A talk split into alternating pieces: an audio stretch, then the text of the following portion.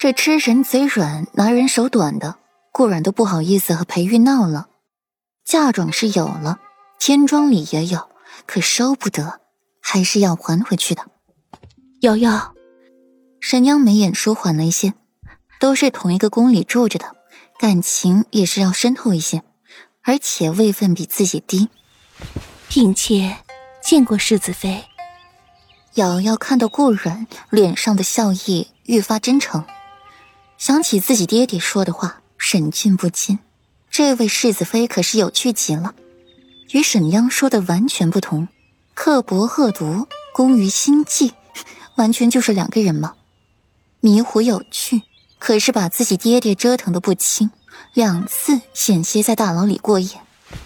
姚美人，顾软轻轻的颔首，态度不知比方才好了多少。世子妃这么早就入宫了？瑶瑶惊诧，这么早来干嘛？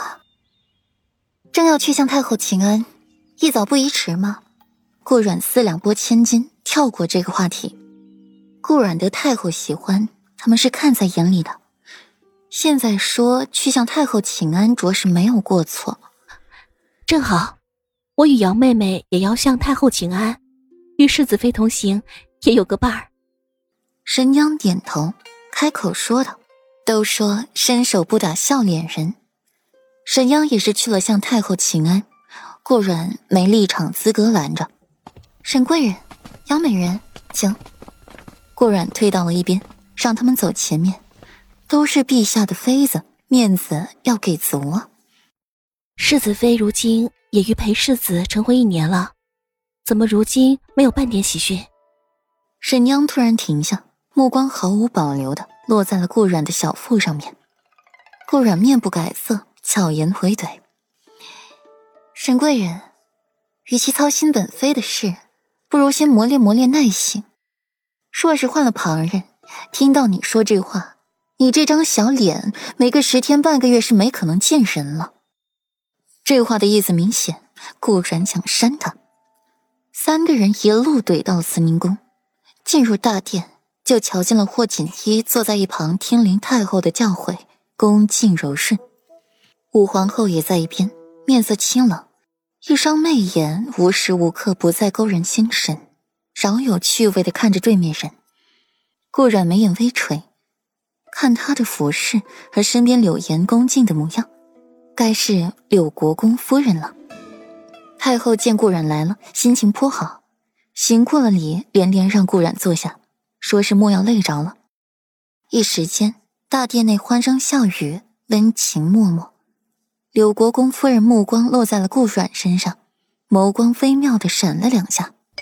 这位便是世子妃了，果真是名不虚传呢，当真是当得起东巡的第一美人。柳国公夫人说话温温柔柔的，笑得纯良无害，说话却是把人往死胡同里逼。果然听到“第一美人”四字，武皇后脸色微变，骤然冷笑。半点不维护自己母仪天下的形象，只是对上顾然，太后势必帮腔。武皇后为了麻烦，也就只好怼柳岩了。国公夫人的沧海一珠，也是令人惊诧万分呐。一个小小的商贾之女，摇身一变成了国公府的大小姐，倒是令人唏嘘不已呀。武皇后的语气散漫无边。脸上无所谓的表情，更是噎得人心口疼。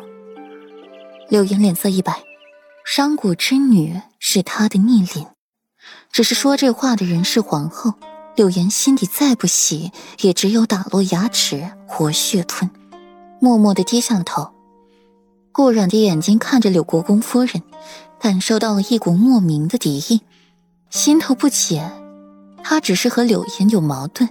又没有和柳国公府有矛盾，他也犯不着为了一个刚找回来的、那样建立感情的柳岩和裴王世子妃作对呀。期间是有什么自己不知道的事吗？世子妃，你和裴尚成婚也有一年了吧？如今既没有传出半点喜讯。霍锦妮安静久了，又开始说话。方才长辈说话，他不便插嘴。现在没人说话。傅锦衣又是看顾阮不顺眼的，自然要想办法给顾阮难堪。很明显，这种难堪是在场人都乐意见到的。